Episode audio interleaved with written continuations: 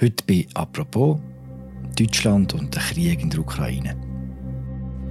Die Kritik an Bundeskanzler Olaf Scholz und seiner Ukraine-Politik, die wächst auch. In der Ampelkoalition gibt es jetzt wohl Streit durch das Bremsen. Scholz sei zu zögerlich, zu unentschieden. Und nicht zuletzt sein Statement am vergangenen Mittwoch hat Anlass gegeben für viel Kritik, denn es ist die Waffenwende. Endlich deutsche Panzer für die Ukraine. Die Bundesregierung hat eine Lieferung von Gepard-Panzern aus Beständen der Industrie an die Ukraine erlaubt. Grünes Licht also? Seit fast einem halben Jahr ist die neue Regierung in Deutschland an der Macht. Was hoffnungsfroh angefangen hat, ist heute Chaos. Die Koalition vom Kanzler Olaf Scholz hat sich über die Frage, ob Deutschland schwere Waffen in die Ukraine liefern ziemlich zerstritten. Warum hat die SPD so grosse Mühe mit dieser Frage? Und da ist aus deutscher Sicht nicht viel konsequenter auf Gas aus Russland zu verzichten. Über das reden wir bei «Apropos» im täglichen Podcast vom Tagesanzeiger und der Redaktion der Media. Mein Name ist Philipp Loser und mir zugeschaltet ist der Dominik Eigenmann, der Deutschland-Korrespondent vom Tagi. Sorry, Dominik. Sali Philipp.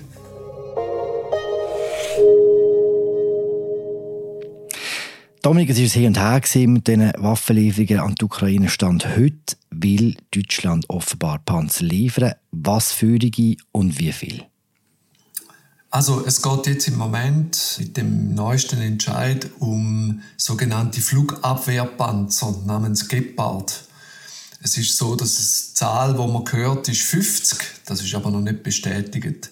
Was aber wichtig ist zu wissen, und, und nur so kann man auch verstehen, wie jetzt die deutsche Regierung eigentlich zu dem Entscheid gekommen ist. Der Gepard wird nicht durch die Bundeswehr geliefert an die Ukraine, also nicht durch das äh, deutsche Militär und auch nicht, im Prinzip auch nicht durch das deutsche Verteidigungsministerium, sondern es ist ein privater Rüstungskonzern, Kraus Maffei Wegmann heißen die, wo angeboten hat, 50 ausrangierte Geparden wieder flott zu machen und direkt an die Ukraine zu liefern. Das heißt, die Ukraine kauft die Panzer bei dem Unternehmen und schickt Rechnung an Berlin. Das ist sozusagen der Deal zwischen der Regierung und der Ukraine. Und in, wenn man weiß, dass das der Deal ist, dann sieht man auch, dass jetzt der Schritt zwar ein grosser ist für Deutschland, aber nicht der größtmögliche. Das klingt bis nach einer Schlaumeierei, oder? Ja, es gibt Leute, die das als Schlaumeierei bezeichnen, oder? Es ist so, dass die SPD vom Kanzler Olaf Scholz sehr zurückhaltend ist, was Lieferung von schweren Waffen angeht. Das hat verschiedene Gründe, auf die wir sicher noch zu reden kommen.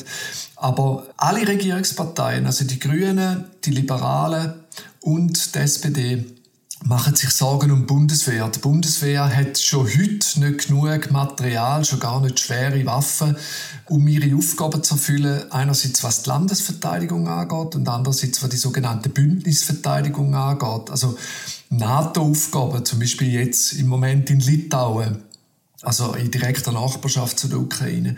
Was viele sich wünschen, auch viele deutsche Bürgerinnen und Bürger sich wünschen, wenn jetzt Deutschland würde sagen, wir liefern Leopard-Kampfpanzer, wo wir jetzt bei uns im Einsatz haben, oder Marder-Schützenpanzer oder Puma-Schützenpanzer direkt in die Ukraine, dann würde jede Bundeswehr so fehlen, dass sie eigentlich nicht mehr einsatzfähig wäre. Und darum sind alle drei Parteien, alle drei Regierungsparteien dagegen, dass man die Bundeswehr lehrt, um jetzt der Ukraine Waffen zu liefern.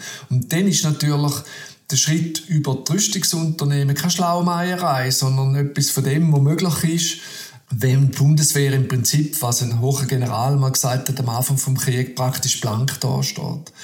Die andere Möglichkeit sind sogenannte Dreiecksgeschäfte. Also es ist so, dass zum Beispiel die Slowenen ein Deal eingegangen sind oder ein Geschäft eingegangen sind mit Deutschland. Sie sind nämlich bereit, russische T-72-Panzer, die sie selber haben und die die Ukrainer selber verwenden, den Ukrainer zu überlassen. Und die Deutschen gehen dafür Fuchs Radpanzer und Marder Schützenpanzer an die Slowenen ab. Jetzt kann man sich fragen, ja, also wenn sie kein, nicht, selber genug äh, Marder und Fuchs haben, wie, warum können sie es denn den Slowenen abgeben? Der Deal ist dort aber ein anderer. Die äh, Radpanzer und Schützenpanzer, die sie den Slowenen abgeben, die kommen nicht so schnell. Da braucht es ein paar Monate, bis die, die Slowenen haben. Die Slowenen sollen Panzer aber sofort liefern, weil die Ukrainer sie sofort brauchen. Und die Radpanzer und die Schützenpanzer gehören nicht einmal der Bundeswehr, sondern die Bundeswehr hat die im Prinzip längst an die Rüstungsunternehmen zurückgegeben.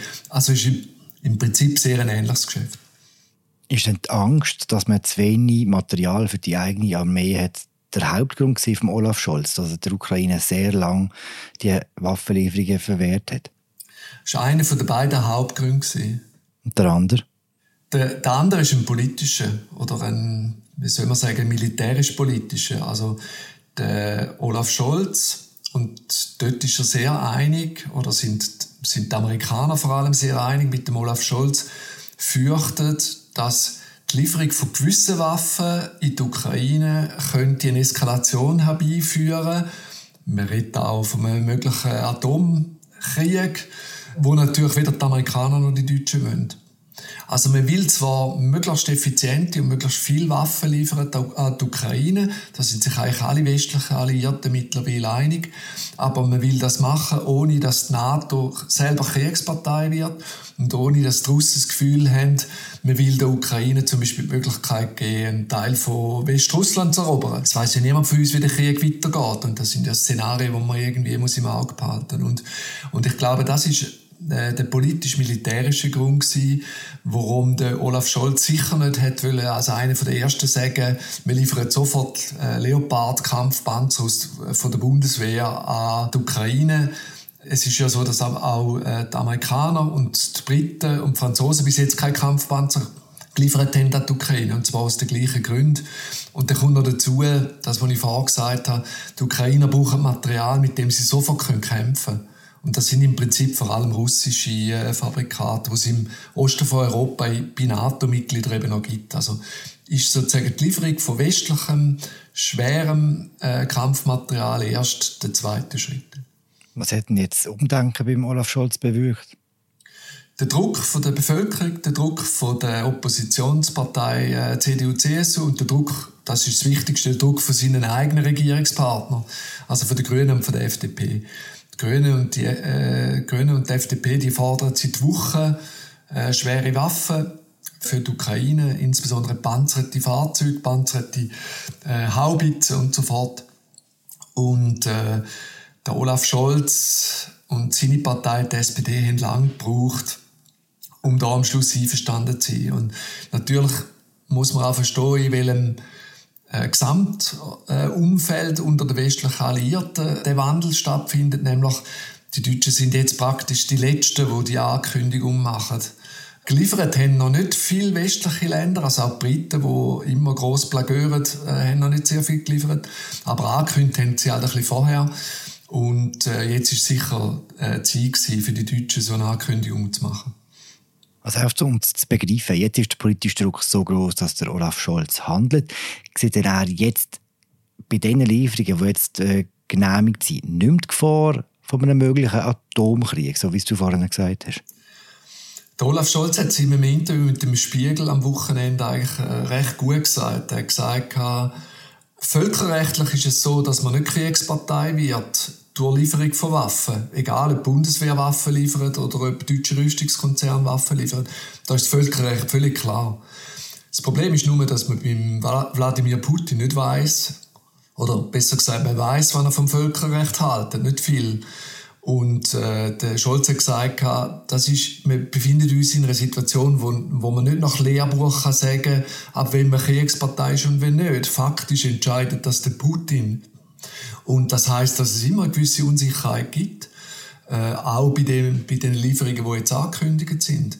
Und sollte zum Beispiel die Ukraine anfangen, Teil von der Ost, von der separatistischen Gebiete im Osten von, der, von ihrem eigenen Land zurückzuerobern, dann findet eine Eskalation auf dem Boden statt, wo wir nicht wissen, wie die Russen darauf reagieren würden. Die Eskalation würde ja mittelbar auch dadurch ausgelöst, dass eben der Westen so massiv Waffen geliefert hat. Also darum ist die Gefahr immer noch da.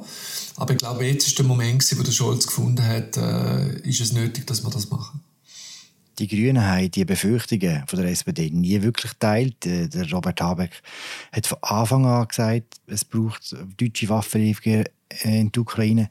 Wie erstaunlich ist das, dass ausgerechnet die Grünen Waffenexport verlangen, eine Partei aus, aus, aus der Friedensbewegung entstanden ist, unter anderem?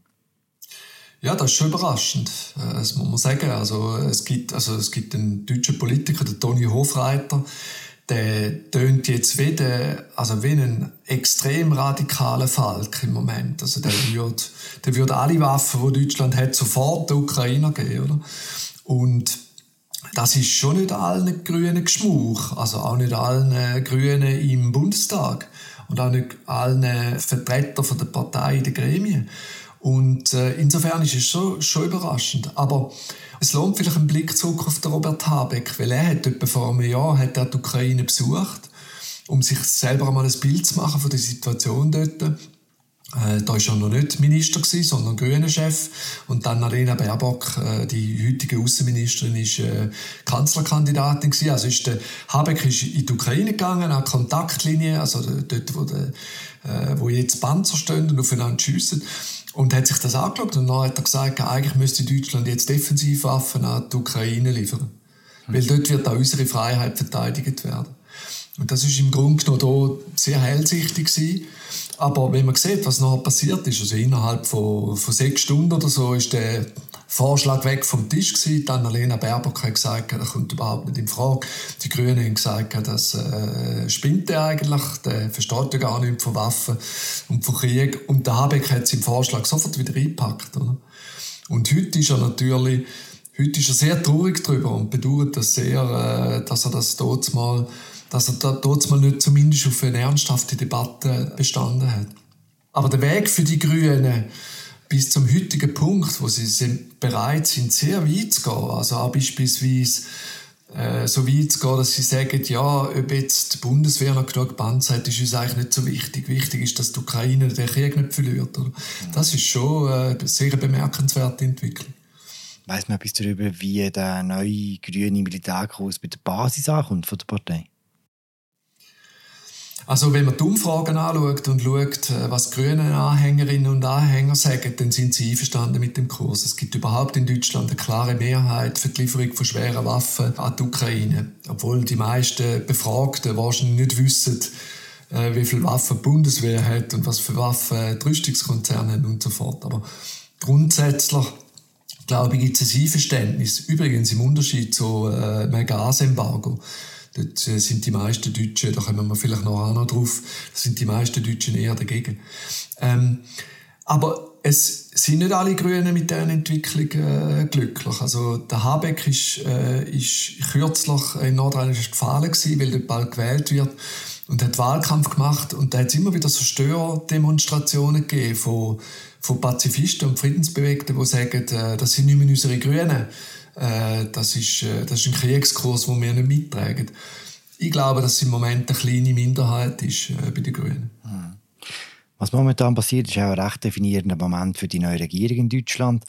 Seit Wochen steht Olaf Scholz und steht seine Regierung in der Kritik. Aus der Ukraine hört man sehr hässige Worte, eben aus Deutschland selber. Wie belastend ist die Frage jetzt von dem Krieg, von diesen Waffenlieferungen für die neue Koalition? Ja, das war schon eine grosse Belastung und wird es auch noch bleiben. Also es ist so, dass die SPD, also die, Sozial die Sozialdemokratische Partei von Olaf Scholz, sehr viel äh, mehr Wert auf Diplomatie mit Russland gelegt hat, eine viel größere äh, Tradition von engen Russlandbeziehungen hat sehr viel mehr Hoffnungen ursprünglich auch in Wladimir Putin gesetzt hat, sehr viel mehr Geschäft versucht hat einzufädeln und zu machen mit Russland, immer mit dem Hintergedanken, dass es uns keine Sicherheit gibt in Europa, wenn das Verhältnis zwischen Deutschland und Russland nicht besonders gut ist. Und das ist in der SPD viel ausprägter als bei den Grünen. Also der Gerhard Schröder, der frühere Kanzler, der nachher zum Gaslobbyist von Wladimir Putin geworden ist, ist wirklich wie ein Mahnmal für diese Form von außenpolitischer Hinterlassenschaft von der SPD. Und der Olaf Scholz selber äh, hat nie zu dem Netzwerk gehört vom Schröder. Der Frank-Walter Steinmeier, der heutige Bundespräsident, man kann ihn nicht den Putin begeistert nennen, aber dass er sehr, sehr enge und freundschaftliche Beziehungen zu Russland gesucht hat und gefunden hat und fast keine Beziehung zu der Ukraine hat, äh, das muss man schon feststellen. Und das trifft zum Beispiel für den Scholz nicht zu. Der Scholz hat weder zu Russland noch zum Putin noch zu der Ukraine sehr enge Beziehungen gehabt. Und darum, glaube ich, hat ihm das am Ende auch ermöglicht, dass er da über seinen Schatten springen Aber zum Beispiel die grössten Pazifisten und die grössten Widerstände in seiner Partei stecken eigentlich im Bundestag. Mhm. Also seine Bundestagfraktion wird von einem Mann geführt namens Rolf Mützenich. Und, und das ist ein waschechter Pazifist. Also der will die Atomwaffen abschaffen, äh, der will, dass Deutschland keine Atomwaffen mehr von den Amerikanern lagert, äh, der will keine bewaffnete Drohnen und so fort.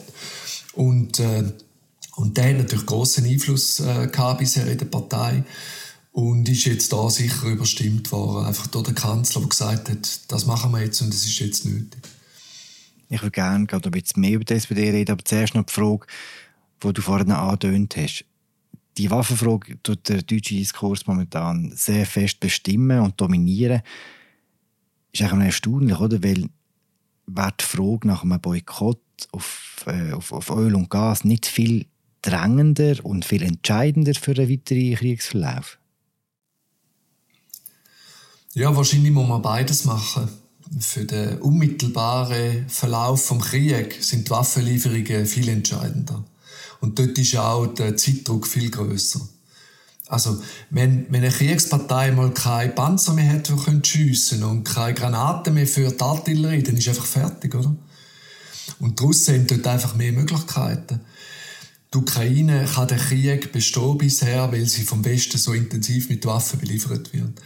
Jetzt was Gas, Öl und Kohle angeht, Rohstofflieferungen an den Westen, insbesondere an Europa, und der größte Abnehmer überhaupt ist Deutschland, ist die wichtigste Einnahmequelle vom russischen Staat. Das heißt, wenn man, wenn man so umfassende Wirtschaftssanktionen gegen Russland erlaubt, aber der ganze Rohstoffbereich von den Sanktionen ausnimmt, dann hat man natürlich ein Loch in den Sanktionen, das ist ja klar. Und das Loch schadet die Wirksamkeit von diesen Sanktionen. Kurz gesagt, Sanktionen wären viel wirkungsvoller, wenn es Gas, Öl, Kohlenembargo gäbe, sofort. Aber äh, das Problem ist halt, dass viele Länder in Europa, nicht nur die Deutschen, sehr stark, vor allem von Gasimport aus Russland, äh, abhängig sind. In Deutschland ist die Abhängigkeit so groß, also im Moment beträgt sie etwa 40 Prozent. vor einem Jahr war sie 55 Prozent Ist die Abhängigkeit so groß, dass man nicht fürchten muss darum, dass im nächsten Winter die Leute nicht mehr genug Gas zum Heizen haben, sondern vor allem muss man fürchten, dass ganze Industrien abgeschaltet werden, also die Stahlindustrie, die chemische Industrie, Glasindustrie, Ammoniakproduktion und so fort. Und das sind Säulen der deutschen Wirtschaft. Und wenn man die äh, Industrien abschaltet, weil man nicht mehr genug Gas hat, sei es als Stromquelle, sei es als direkte Energieträger, also durch Verbrennung, oder sei es als Ursprungsstoff für gewisse chemikalische Produkte, wenn man das Gas nicht mehr hat, und wenn die, vier, äh, wenn die Unternehmen schliessen dann kann man sie unter Umständen später gar nicht mehr aufmachen, wenn man wieder Gas hat, weil da geht vieles kaputt. Also kurz gesagt, Deutschland fürchtet beim äh, schnellen äh, Gasembargo äh, einen, einen massiven Einbruch, Einbruch von der Wirtschaft und zwar so einen grossen, dass man sagt, das kann man eigentlich nicht verantworten. Und darum ist im Moment die Losung die, man will möglichst schnell vom russischen Gas unabhängig werden, man will möglichst schnell von der Russisch, vom russischen Öl unabhängig werden. Das wird man schon bis Ende Jahr schaffen. Man will möglichst schnell von russischer Kohle unabhängig äh, werden. Das wird man vermutlich schon bis im Sparsommer schaffen. Und dann hofft man, dass, da, dass das auch schon wirkt. Du hast vorhin Gerhard Schröder erwähnt. Es hat am Wochenende in der New York Times ein viel beachtetes Interview gegeben mit dem, mit dem Gerhard Schröder. Dort hat gesagt, dass der Putin das Massaker in Bucha ganz sicher nicht angeordnet hat und überhaupt der Zeitpunkt, um jetzt äh, auf eine Zusammenarbeit mit Russland zu verzichten. Wie gut kommt denn so etwas in der SPD selber an? Es ist eine Katastrophe für die Partei. Das ist ja natürlich allen bewusst. Also, also der Putin, der, der ich verwechsel die beiden sogar schon. Äh, der Schröder hat in der SPD überhaupt keinen Rückhalt mehr, und zwar schon seit langer Zeit. Also, er ist schon seit sehr langer Zeit sehr entfremdet von seiner Partei. Er hat immer noch ein Netzwerk von Leuten, die auch für Geschäft wichtig sind und immer noch Einfluss haben, auch in der Partei. Aber die sind alle weg. Und gestern hat die Parteichefin Saskia Esken ganz klar ihn zum Austritt aus der Partei aufgefordert. Und es gibt im Moment mehr als ein Dutzend Anträge, dass man ihn aus der Partei ausschließt, wenn er nicht selber austritt. Aber für die Partei ist das eine Katastrophe. Deswegen, weil der Gerhard Schröder eigentlich mit seiner Politik doch in einiger Hinsicht auch einer gewesen wäre, auf den die SPD hätte stolz sein können. Und wenn es darum geht, sich jetzt vom Schröder zu trennen, ihn aus der Partei zu fallen, dann, dann wird das Monate, vielleicht sogar Jahre dauern und wird die SPD immer daran erinnern, dass der Schröder ihrer Partei angehört und was sie für ein großes Problem jetzt damit haben. Und insofern ist es für die Partei sowieso eine Katastrophe für die Partei schwierig war auch die Ausladung vom Bundespräsident Frank-Walter Steinmeier, ja auch zum, äh, zum äh, Volodymyr Zelensky gehen aber nicht, ähm, nicht empfangen werden.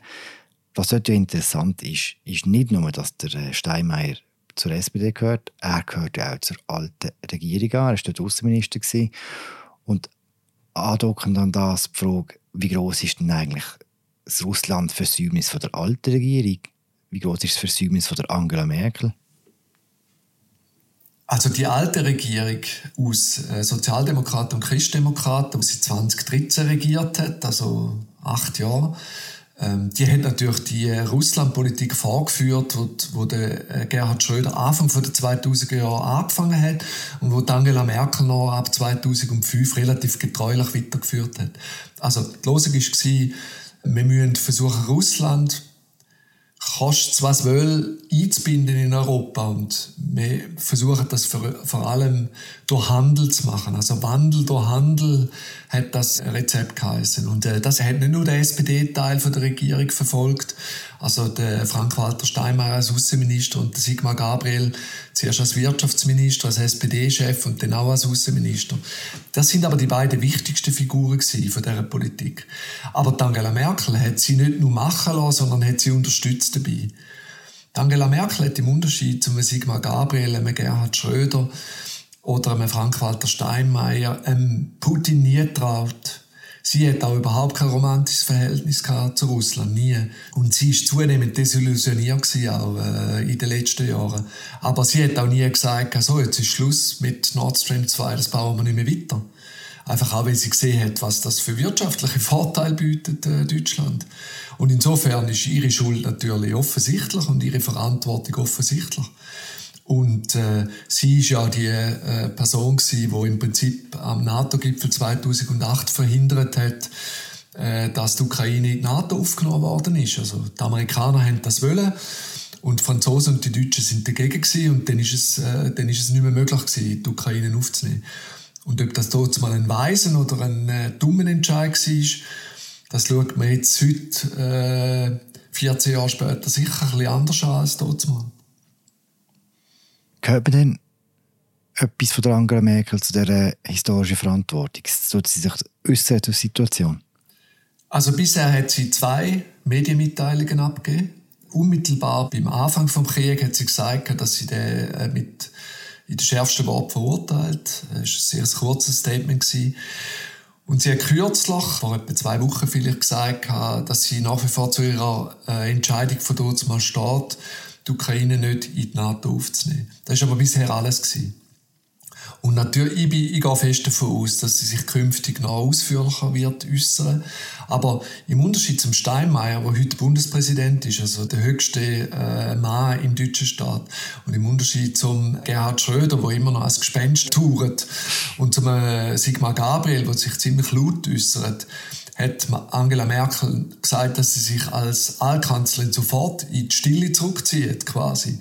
Und sie ist nicht mehr im Amt. Sie muss nicht unbedingt antworten. Aber ist klar, sollte es im Bundestag zum Beispiel einen parlamentarischen Untersuchungsausschuss geben zu der Russlandpolitik der letzten Jahre, wird sie sicher geladen werden und wird sie sicher auch Auskunft geben. Und ich bin echt ziemlich überzeugt, dass sie, dass sie vielleicht auch, wenn man ein bisschen weiss, wie der Krieg weitergeht, äh, sich wird ausführlicher äußern.